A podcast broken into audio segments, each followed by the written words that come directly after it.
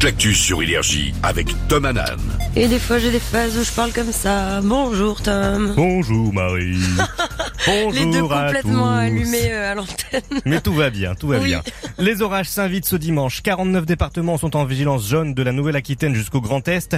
On risque de recevoir quelques gouttes également en centre Val de Loire. Niveau température, c'est agréable. Ce- cet après-midi, on prévoit 19 à Brest, 22 à Rennes, 24 à Nantes et 34 à Montélimar. Et aujourd'hui, on vote. C'est le premier tour des élections législatives. Les bureaux ouvrent dans moins d'une demi-heure.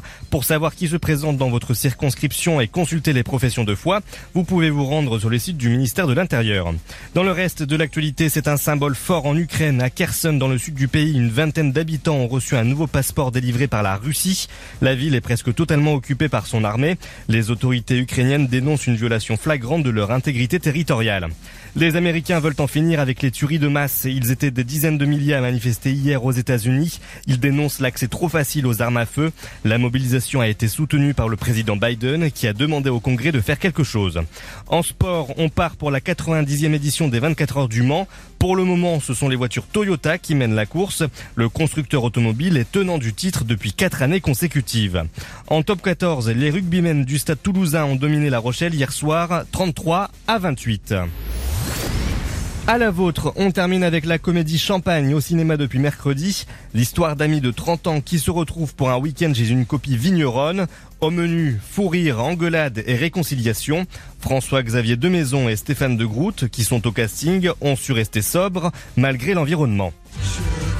Je n'ai jamais bu avant de tourner ou avant de jouer. Par contre, après, bon, euh, je pense que ma réputation me précède. hein. J'aime bien trinquer. Mais euh, je dirais que effectivement, avant, c'est pour moi, c'est impossible de faire notre travail en n'ayant pas toutes ces capacités. Absolument. Si je suis déjà transformé en ayant bu, eh ben, je peux pas euh, me, me- me transformer encore davantage. En tout cas, j'ai pas la maîtrise de ma transformation.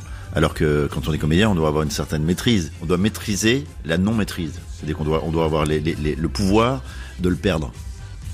Une interview de Bertrand L'Aiguillon, Elsa Zilberstein, Stéphie Selma et Eric Elmosni, Elmosnino sont également à l'affiche. Il est 7h32, c'est la fin de ce flash. Tout de suite, le retour des hits avec Marie. Prochain point sur l'actu dans une demi-heure. Bon réveil sur Énergie.